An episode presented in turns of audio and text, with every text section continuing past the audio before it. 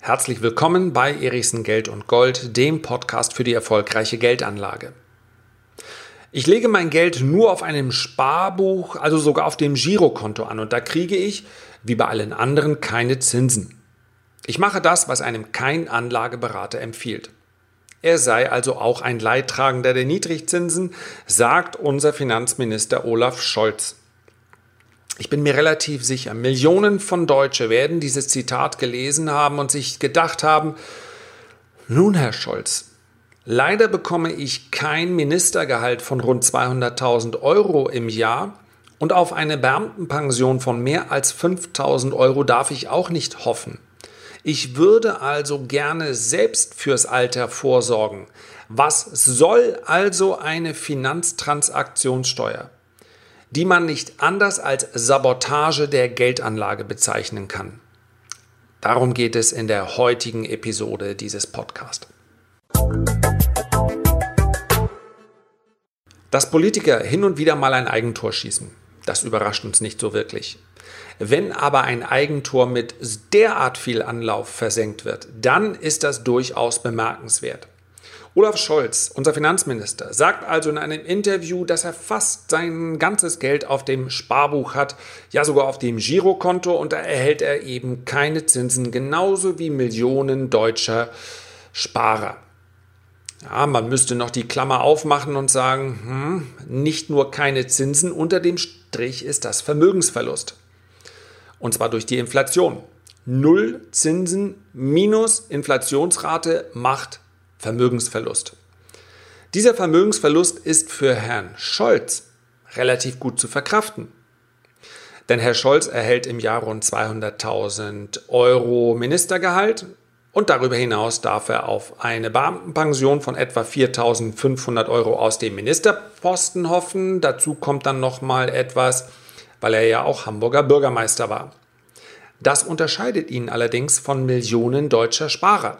Und deswegen denke ich auch nicht, dass sich diese Millionen von deutschen Sparern mit ihm identifizieren können, sondern auf Deutsch denken, was für ein arroganter Sack. Das hat natürlich der ein oder andere Politiker schon über sich ergehen lassen müssen, manchmal nicht nur als Gedanke, sondern gelegentlich auch in Schrift und Wort. Aber in diesem Fall muss man sagen, mein lieber Herr Scholz, Anders haben sie es auch nicht verdient. Ich möchte allerdings weder in diesem Podcast noch an anderer Stelle jetzt mit dem Politiker-Bashing anfangen. Ich weiß durchaus, dass das heutzutage sehr, sehr hoffähig ist und man macht sich auch eine Menge in Anführungszeichen Freunde, man schafft eine Menge Klicks, eine hohe Zugriffsrate ist fast immer sicher, wenn es um Politiker-Bashing geht. Das einzige Problem daran ist, es ändert nichts, wenn ich mich über meinen Zustand nur beschwere. Das ist auch, wenn ich das mal so pauschal sagen darf, so ein klein wenig das Problem unseres Landes und ganz bestimmt auch unserer Geldanlage. Ich kann jeden Morgen aufstehen und mich darüber beschweren, wie furchtbar meine Lage ist. An jedem Tag, den ich allerdings verstreichen lasse, ohne an meiner Lage etwas zu ändern, und das wird nur gehen, indem ich selbst aktiv werde. An jedem Tag lasse ich eine Chance verstreichen. Weder Herr Scholz noch andere Politiker sind für meine Zukunft zuständig. Das bin ich einzig und allein. Das kann man auf die harte Tour kennenlernen, das kann man auf die harte Tour erfahren. Man kann aber auch schlicht und einfach mal den, na, ich darf nochmal die Anführungszeichen setzen, den Hintern hochkriegen und daran etwas ändern. Wenn ich dem einen oder anderen, ich hoffe nicht, jetzt auf die Füße getreten habe, dann tut es mir leid. Aber irgendjemand muss diese Wahrheit aussprechen und das hat auch nichts mit irgendeiner Art von Mentalcoaching zu tun. Ich werde mich nicht hier hinstellen, du würdest es ja auch in einem Podcast nicht sehen, aber auch nicht gedanklich oder im übertragenen Sinne und rufen, Chaka, wir müssen jetzt aktiv werden. Ich möchte ganz konkret zeigen, was du tun kannst, um deine Geldanlage zu verbessern.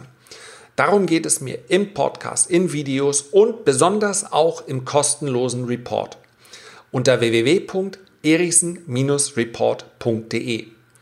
Den findest du in der Beschreibung dieses Podcasts. Ja, einfach mal draufklicken anmelden. Es ist absolut kostenlos.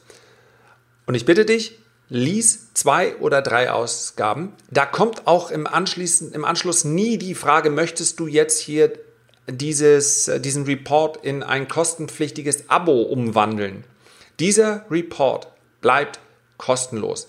Zwei, drei Ausgaben lesen und wenn du dann sagst, es hilft mir nicht weiter, ich kann damit nichts anfangen, es ist nichts für mich, dann akzeptiere ich auch, wenn du dein Geld so auf dem Girokonto liegen lässt wie Herr Scholz. Das ist völlig in Ordnung. Aber ich bin mir relativ sicher, nach zwei oder drei Ausgaben wirst du erkennen, dass Geldanlage durchaus nichts ist für irgendwelche Spezialisten, sondern jeder kann etwas machen.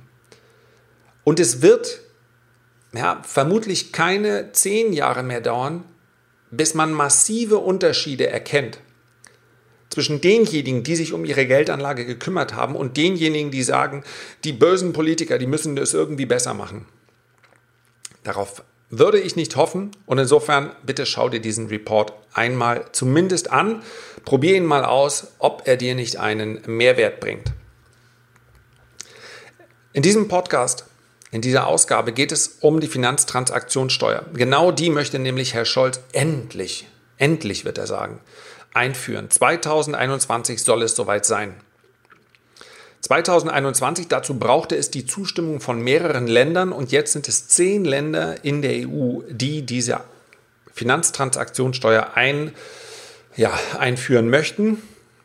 Und man muss dazu sagen, die Art und Weise, wie dann aus zwei, drei Ländern, ja, Frankreich war offen dafür, Italien war offen dafür, mit einmal zehn Länder wurden, die ist schon relativ grotesk. Denn man kann es nicht anders sagen, auch wenn es offiziell natürlich ein ganz äh, normaler Vorgang der Verhandlungen war, man hat die kleinen Länder schlicht und einfach eingekauft. Für Staaten wie Griechenland oder Mazedonien macht so eine Finanztransaktionssteuer fast keinen Sinn. Der Aufwand, diese einzuführen, ist höher als der Ertrag, den diese sehr, sehr, sehr kleinen Finanzplätze überhaupt generieren würden. Also ist man hergegangen und man hat gesagt, jawohl, wir rechnen in etwa mit Gesamteinnahmen aus allen zehn Ländern zwischen 3 und 3,5 Milliarden. Und da sollt ihr dann natürlich einen schönen Anteil von abbekommen. Ja, die Rede ist so von 30 bis 50 Millionen, die man dann an diese Länder weitergibt, die sonst vermutlich Einnahmen gehabt hätten, die deutlich darunter lägen. Ja, das ist äh, am, am Rande der Demokratie, so würde ich es mal sagen, aber das ist halt Alltag in äh, Brüssel. So werden verschiedenste Verordnungen, verschiedenste Gesetze durchgebracht und in diesem Fall war es die Finanztransaktionssteuer, die dem deutschen Sparer massiv schadet. 1,2 Milliarden in etwa werden ähm, bei uns ankommen und 1,2 Milliarden klingen natürlich sehr, sehr gut. Wenn man sich aber anschaut, dass die gesamten Steuereinnahmen 794 Milliarden betragen in diesem Jahr bzw. im letzten Jahr, dann sind 1,2 Milliarden nicht mehr so viel. Und diese 1,2 Milliarden stehen aus meiner Sicht nicht in Relation zu dem Schaden, die so eine Steuer hinterlässt. Denn eines muss man bedenken, wer nicht für das Alter vorsorgt und dadurch potenziell im Alter Geld vom Staat braucht, Geld in Form von Sozialleistungen, der wird natürlich den Haushalt sehr belasten.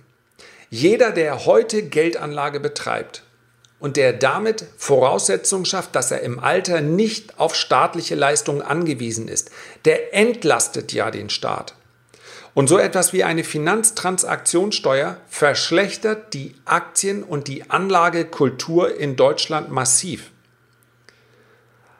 Der klassische Riester-Sparer, das ist sozusagen der, der gesagt hat, Geldanlage, also eigentlich will ich es nicht wo der Staat aber hier gelockt hat mit ein, zwei kleinen Scheinen und hat gesagt hat, na komm, zumindest ein bisschen, komm, ein kleines bisschen Geldanlage kannst du doch machen. Da hat der Riester-Sparer gesagt, ah, Zulage, die hole ich mir dann doch noch. Dieser Riester-Sparer ist im Übrigen der, der doppelt zahlen wird. Wir schauen uns diese Steuer mal ganz kurz an. Sie sagt 0,2 Prozent beim Kauf und auch beim Verkauf wenn ich an der Börse aktiv werde, und zwar nur auf Aktien, direkt und indirekt, das heißt also für ETFs gilt das auch. Und zwar ab einer Marktkapitalisierung von einer Milliarde, und zwar nur auf Unternehmen, die in der EU ansässig sind. Ja, das betrifft in, auf dem deutschen Finanzmarkt aktuell etwa 140 Unternehmen. Es betrifft also auch alle ETF-Sparer, es betrifft alle Fondssparer und es betrifft die Käufer dieser Aktien, dieser äh, Large Caps, also ähm, Unternehmen mit einer Marktkapitalisierung von mehr als einer Milliarde, die betrifft es. Der Riester-Sparer zahlt doppelt drauf, weil er zum einen beim Kauf der Fondsanteile diese Finanztransaktionssteuer bezahlt und wenn der Fondsmanager dann investiert mit dem Geld, dann zahlt er ja nochmal die 0,2 Prozent. Das heißt also, Riestern, sowieso schon eine Anlage mit grottenschlechten Renditen, wird noch schlechter. Ja, im Prinzip wird dann nur noch die Industrie, die ja mehr notgedrungen diese Riester-Produkte überhaupt zur Verfügung stellt, denn denen ist das natürlich auch peinlich. Letztendlich schauen Sie sich das an und sagen Sie, ja, mit jeder simplen ETF-Anlage, ja, in meinem Report beispielsweise werde ich äh, regelmäßig, mindestens einmal im Quartal zeigen, wie man in ganz, ganz einfachen Schritten zu so einer ETF-Anlage kommt. Und jede ETF-Anlage, selbst die einfachste, wo ich nur in einen einzigen ETF spare, ja, das ist quasi die einfachste Form der Geldanlage, mit einem zeitlichen Aufwand von 90 Minuten im Jahr, wenn es hochkommt. Da hast du dann schon die, äh, die, ähm, die Steuerbescheide, die dir kommen, hast du dir dann auch durchgelesen. 90 Minuten im Jahr. Jede dieser einfachen ETF-Anlagen schlägt jeden Riester-Vertrag, den ich kenne. Also, so gut ist Riester sparen. Von der Finanztransaktionssteuer sind ETF-Sparer, Fondssparer und die Käufer dieser großen Aktien in Europa betroffen. Und jetzt kommt das wirklich Groteske. Nicht betroffen sind logischerweise Nebenwerte, also Aktien unterhalb einer Marktkapitalisierung von einer Milliarde. Die sind spekulativer, volatiler. Ausländische Aktien und das wirklich, wirklich verrückte Derivate, also Optionen, Optionsscheine, Zertifikate, ähm, Verbriefungen, all das ist komplett ausgenommen. Und jetzt erinnern wir uns mal dran, was war eigentlich die, der ursprüngliche Beweggrund, um so eine Finanztransaktionssteuer einzuführen. Das war ja nicht, damit ich mich als Sozi besonders stolz äh, fühlen kann, dass ich den äh, Börsianern Knüppel zwischen die Beine geworfen habe. Vielleicht war es das auch doch, aber das ist zumindest nicht die offizielle Verlautbarung, sondern die offizielle Verlautbarung, die ist schon sehr viel älter und geht auf Herrn Schäuble zurück, der gesagt hat, nach der Finanzkrise, wir müssen riskante Spekulationen eindämmen. So ist die offizielle Begründung des Finanzministeriums. Riskante Spekulationen, diese Spekulationen sollen dazu geführt haben, dass es zur Finanzkrise kam. Die sollen eingedämmt werden. Jetzt muss man sich mal vor Augen halten, was man als Finanzminister offensichtlich in Deutschland behaupten darf, ohne das in irgendeiner Form begründen zu müssen. Die Finanzkrise wurde wodurch ausgelöst? Durch eine durch Spekulationen am Immobilienmarkt. Konkreter, indem Immobilienkredite in den USA und später auch in Europa verbrieft und dann weiterverkauft wurden. Das war der Auslöser für die Lehman-Pleite und dann später für die Finanzkrise. Davor war natürlich ein völlig überhitzter Häusermarkt. Und der Häusermarkt war derart überhitzt, weil Alan Greenspan im Jahr 2001 als Reaktion auf, die, ja, auf den Angriff auf das World Trade Center die Zinsen gesenkt hat, um die amerikanische Wirtschaft in einer initialen Reaktion zu schützen, zu unterstützen. Sicherlich auch eine richtige Maßnahme im Jahr 2001. Man hatte nämlich gerade noch das Platzen der Dotcom-Blase aus dem Jahr 2000. Da waren Aktien tatsächlich sehr, sehr hoch bewertet, zumindest einige. Das hatte man noch im Hinterkopf, das wollte man verhindern. Das Problem war, Seitdem gab es, sind diese Zinsen schlicht und einfach zu langsam oder gar nicht mehr erhöht worden. Und zwischen 2001 und 2007 gab es aufgrund dieser niedrigen Zinsen eine enorme Nachfrage nach Immobilien, erst in den USA, später auch im Rest der Welt, die nicht bedient werden konnten, konnte. Und das heißt natürlich, dass die Bestandsimmobilien immer teurer wurden. Und diese Immobilienblase, die mündete nachher in dieser Verbriefung von Immobilienkrediten. Und das war der Auslöser dieser Finanzkrise. Nicht etwa Aktien, die zu teuer waren und auch keine Spekulationen mit Aktien, sondern Spekulationen mit Derivaten. Finde den Fehler. Genau diese Derivate könnte man heute so eins zu eins wieder auflegen und sie wären nicht betroffen von der Finanztransaktionssteuer. Das heißt also, es ist eine vorsätzliche Falschaussage zu behaupten, mit der Finanztransaktionssteuer würden riskante Spekulationen an der Börse eingedämmt. Es wird noch schlimmer. Wenn ich ein großer Anbieter am Markt bin, ein großer Fondsanbieter, ein Hedgefonds vielleicht, was mache ich dann? Ich werde nicht mehr die Aktien kaufen, sondern ich werde Derivate kaufen, weil ich auf diese Derivate keine Finanztransaktionssteuer bezahle. Und es macht durchaus einen Unterschied für jemanden, der sehr viel umschlägt, wenn der jedes Mal 0,2 Prozent bezahlt und es geht hier um Milliardenbeträge. Was macht der? Der wird auf Derivate ausweichen und er wird einfach in andere Länder gehen. Man kann dieser Steuer ja entfliehen, einfach indem man nicht aus einem dieser zehn Länder heraus handelt. Das kann der Kleinsparer nicht, das können große Adressen aber sehr wohl.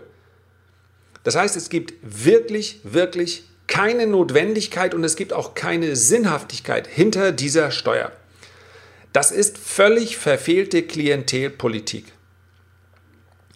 Ein Gedanke noch zum Schluss. Der Bundesverband der Verbraucherzentralen. Man darf davon ausgehen, dass das ein Verband ist, der ganz sicherlich nicht zur Spekulation aufruft. Der schätzt, dass das Verlustrisiko bei ETFs ab 30 Jahren Ansparzeit auf Null sinkt. Damit schaut er schlicht und einfach auf die Statistik und sagt, wer an der Börse aktiv ist. Ob nun über ETFs oder ja, die Königsklasse ist immer noch die Investition in Einzelaktien. Und das über einen Zeitraum von 30 Jahren. Der kann eigentlich keinen Verlust mehr erleiden. Das hat die Vergangenheit gezeigt. Wir wissen also, dass die Aktie die erfolgreichste Anlageklasse der langfristigen Geldanlage ist. Und jetzt geht ein Finanzminister, der allein schon durch sein Interview bewiesen hat, dass er diesen Gedanken nicht durchdrungen hat, geht daher und eine eh schon sehr geschwächte Aktienkultur in Deutschland wird noch einmal geschwächt durch so eine Finanztransaktionssteuer. Denn ja, 0,2 Prozent sind für einen langfristigen Anleger nicht weiter dramatisch, aber es geht das um Signal, was gesendet wird. Es geht um das Signal, seht her, der Handel an der Börse ist spekulativ. Und das ist, ich wiederhole es nochmal, eine Falschaussage, wenn wir über die langfristige Geldanlage sprechen. Herzlichen Dank für deine Aufmerksamkeit. Noch einmal der Hinweis, den Report, bei dem es um die Geldanlage und nicht um die Geldaufbewahrung geht, den erhältst du unter www.erichsen-report.de. Selbstverständlich freue, mich, freue ich mich, wenn du dir die Zeit nimmst, ja, vielleicht ein Feedback oder ein Kommentar zu hinterlassen. Wir hören uns demnächst wieder. Mach's gut, bis dahin, dein Lars.